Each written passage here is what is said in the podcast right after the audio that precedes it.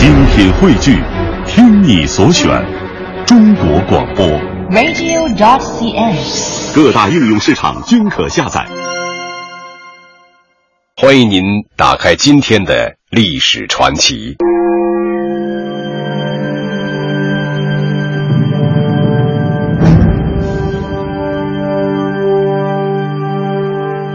诗人自然是浪漫多情而感性的。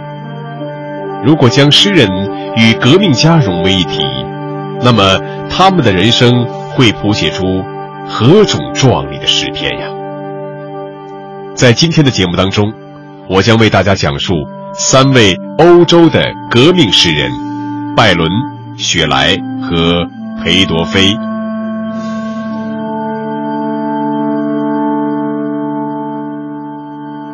一八二四年四月十九日，在希腊梅索朗基昂市医院的一张病床上，一个身染重病的英国诗人充满感情地对身边的人说：“我已经把自己的时间、资财和健康全部献给了他，现在把生命也献给了他。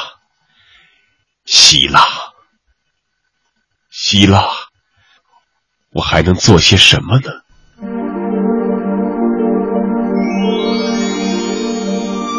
临终前，他还高呼着：“前进，前进！”这个为希腊民族解放事业而献身的英国人，就是伟大的浪漫主义诗人拜伦。乔治·戈登·拜伦。一七八八年一月出生在英国伦敦一个古老而破落的贵族家庭。十岁时继承了贵族爵位，十七岁进入剑桥大学学习。大学时代的拜伦，在深受启蒙思想熏陶的同时，又形成了热情奔放、追求真理的性格。一八零七年。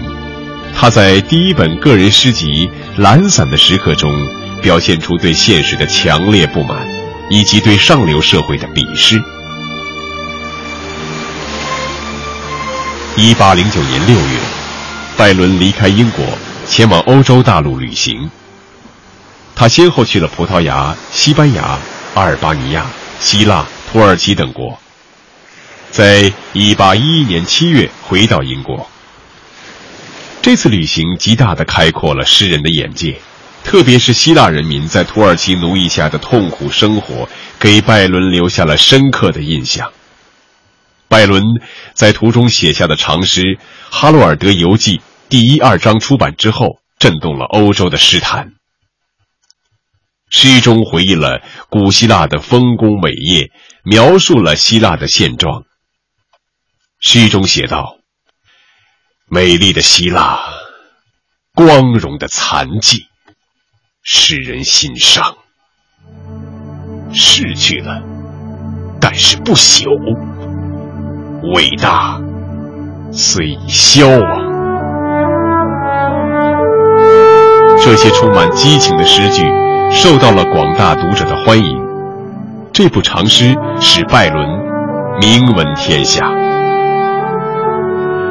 拜伦鲜明的政治立场和充满激情的言辞引起当权者的仇恨，他们大肆造谣重伤、恶毒的诽谤，迫使拜伦1816年4月永远的离开了英国。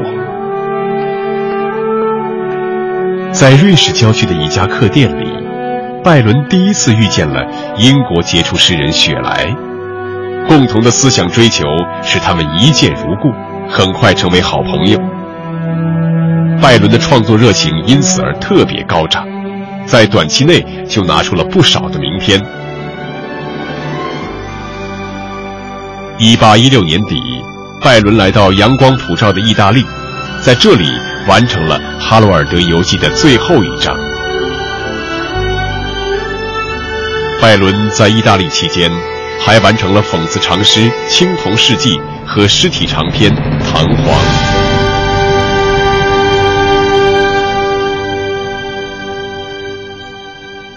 一八二一年，希腊人民经过长期的组织和准备，终于发动武装起义，宣布希腊独立。不甘心失败的土耳其苏丹政府调集大批军队向希腊居民反扑。就在希腊人民的解放斗争再次处于危急关头，拜伦毅然决定离开意大利，亲自去希腊参加战斗。拜伦的到来对希腊居民是一个极大的鼓舞，他们举行了盛大的欢迎仪式。军队鸣放礼炮，军乐队奏着音乐，希腊新政权的领袖和大批市民前往海边迎接。拜伦身穿军装，像凯旋的英雄一样，受到了希腊人民的热烈欢迎。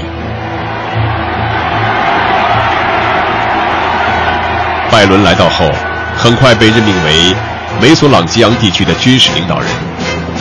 他一改温文尔雅的诗人形象，成了一名手握战舰的军事统帅。拜伦首先着手整顿军队组织。设法加强内部的团结。为了打破土耳其的海上优势，他积极筹划建立一支强有力的海军。为了帮助希腊新政权克服财政困难，缓解军队没有粮饷的窘境，拜伦毫不犹豫变卖了自己在英国世袭的庄园，捐赠了积蓄的稿酬和所有的钱款，用来支持希腊人民的民族解放斗争。他还自己出钱，单独组建了一支五百人的部队。在生活上，拜伦从踏上希腊国土的那一天开始，就放弃了贵族奢华的生活方式，甚至断绝了肉食。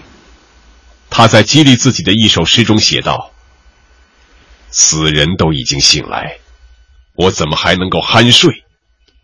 全世界都在和暴君作战，我怎么能够辞服？”庄稼已经成熟，我怎么能够不赶快去收割？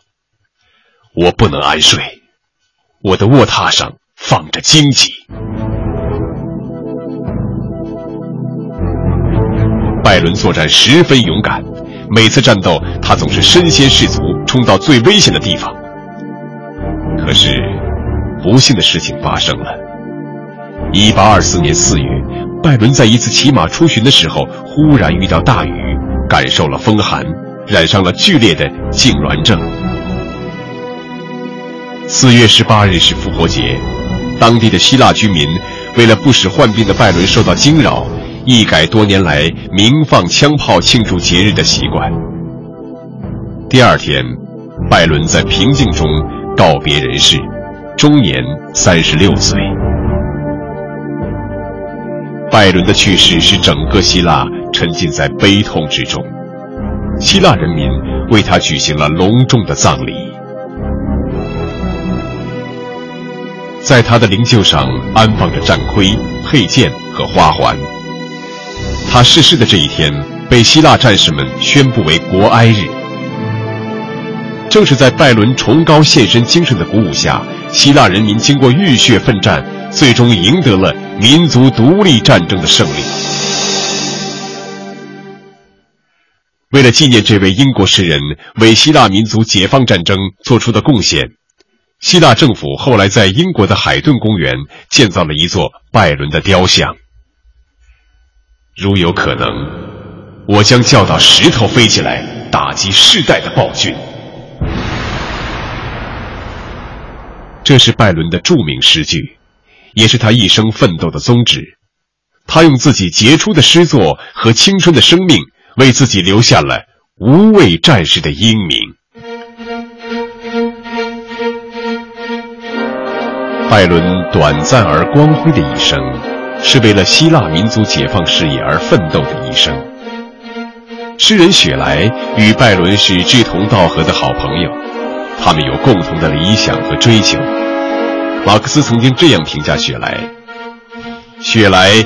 本质上是一位革命家，他会永远是社会主义先锋队的一员。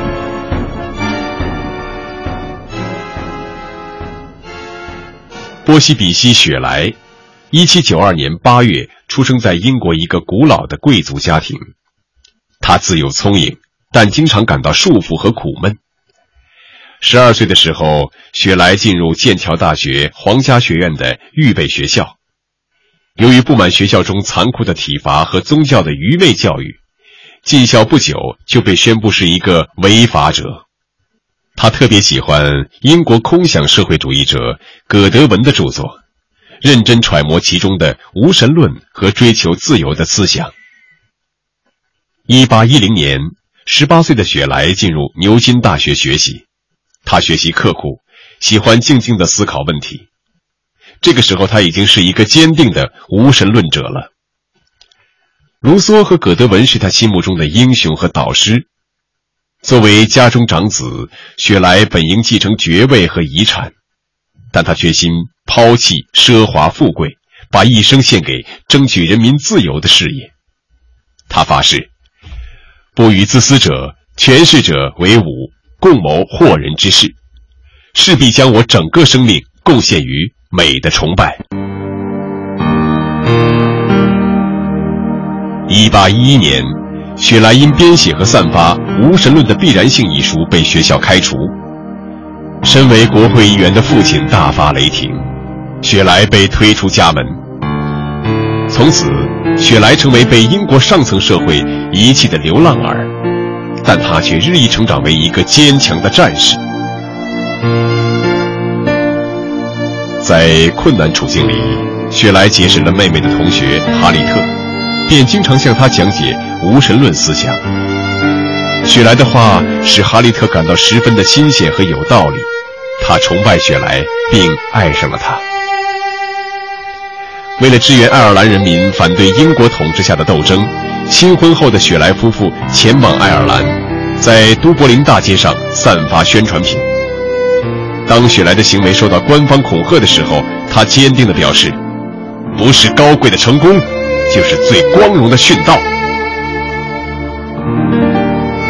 一八一二年到一八一八年期间，雪莱经历了一生中最艰难的岁月，经济拮据，生活飘零，住所不定。小店主家庭出身的哈利特日益迷恋金钱，贪图享乐，使夫妻关系迅速破裂，最终离婚。就在这时，雪莱在伦敦第一次拜见了他所崇拜的葛德文。并很快与葛德文一家有了密切的交往。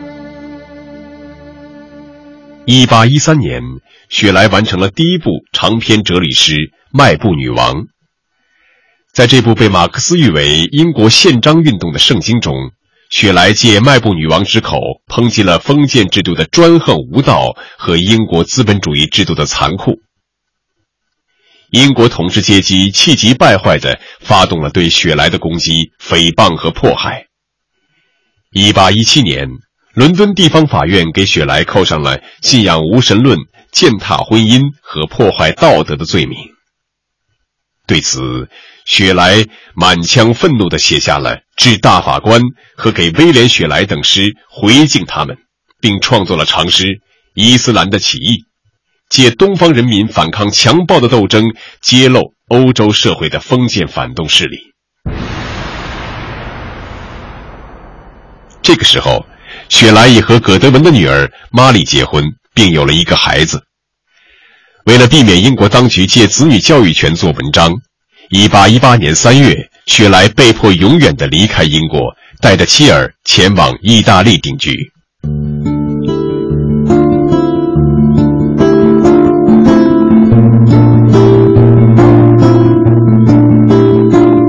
在意大利的四年，是雪莱创作最旺盛、最灿烂的时期。他写下了优美动人、脍炙人口的抒情诗《云》《西风颂》《云雀颂》，同时还创作了不同风格的长诗《解放了的普罗米修斯》等。在雪莱离开英国的第二年，英国曼彻斯特八万名工人为争取合法权利举行示威游行。反动当局竟突然开枪屠杀，制造了轰动一时的彼得卢血案。雪莱知道之后异常愤怒，奋笔而作长诗《专制魔王的化妆游行》，对英国统治集团进行控诉。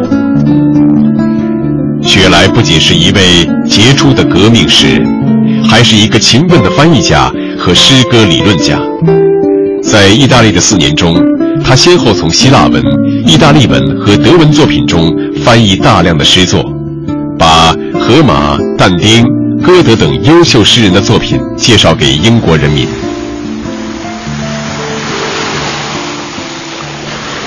一八二二年七月八日，雪莱同朋友乘帆船出海，途中遭遇风暴，溺死海中，年仅三十岁。八天之后，诗人的遗体在意大利的海滩上焚化，他的好友拜伦为他送别。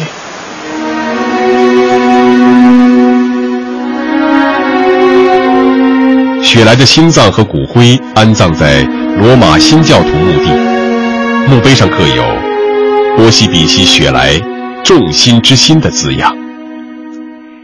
这位19世纪初期英国最著名的浪漫主义诗人。从此长眠在异国的土地上。雪莱去世三十年之后，在匈牙利诞生了另一位被后人熟知的著名诗人裴多菲。生命诚可贵，爱情价更高。若为自由故，二者皆可抛。这首不朽的自由与爱情颂歌的作者，就是匈牙利的伟大爱国诗人裴多菲。一八二三年一月一日，裴多菲山托尔出生在匈牙利佩斯城郊的一个屠夫家庭，母亲是个农妇。家境虽然贫寒，但裴多菲自幼学习刻苦，打下了很好的拉丁文基础，还学会了德文和法文。十五岁时已开始写诗，并十分喜爱戏剧。一八三九年，父亲因一点小事断绝了裴多菲的经济来源，使他不得不停学，到部队里当了一名步兵。后来因患肺结核病而退伍。从此，裴多菲作为流浪艺人，走遍了匈牙利各地，深深了解到广大人民在奥地利统治下所经受的种种苦难。一八四二年，他所写的第一首诗《酒徒》公开发表之后，裴多菲开始采用匈牙利民歌的形式从事写作，风格简朴，语言生动，朗朗上口。一八四三年，裴多菲在大诗人为了西马尔蒂的帮助下，担任了《佩斯时髦报》的助理编辑。第二年，他出版了长诗《农村的大锤》和《勇敢的约翰》，表达了匈牙利人民对自由的渴望。裴多菲很快成为闻名全国的诗人。不久，他加入了佩斯激进的青年组织“青年匈牙利”，并成为领导人。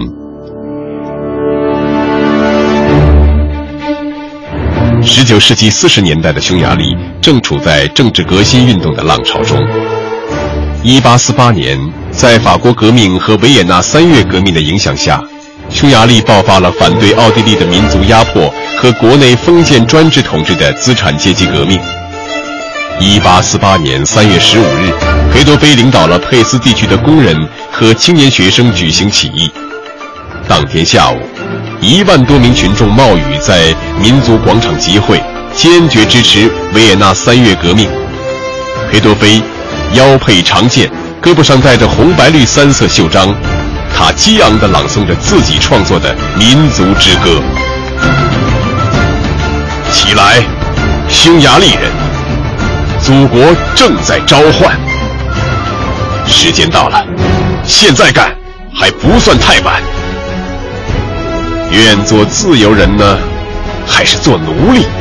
你们选择吧。就是这个问题。人群齐声高呼。做自由人，做自由人。裴多菲继续朗诵着，向匈牙利的上帝宣誓：我们宣誓，我们宣誓，我们不再继续做奴隶。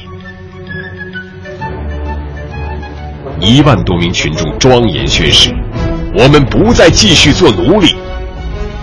这首激动人心的不朽诗作很快被印成传单。裴多菲又在诗的后尾加写一句：“这是一八四八年三月十五日争取了出版自由之后第一次印刷的印刷品，它成了匈牙利自由的第一个吼声。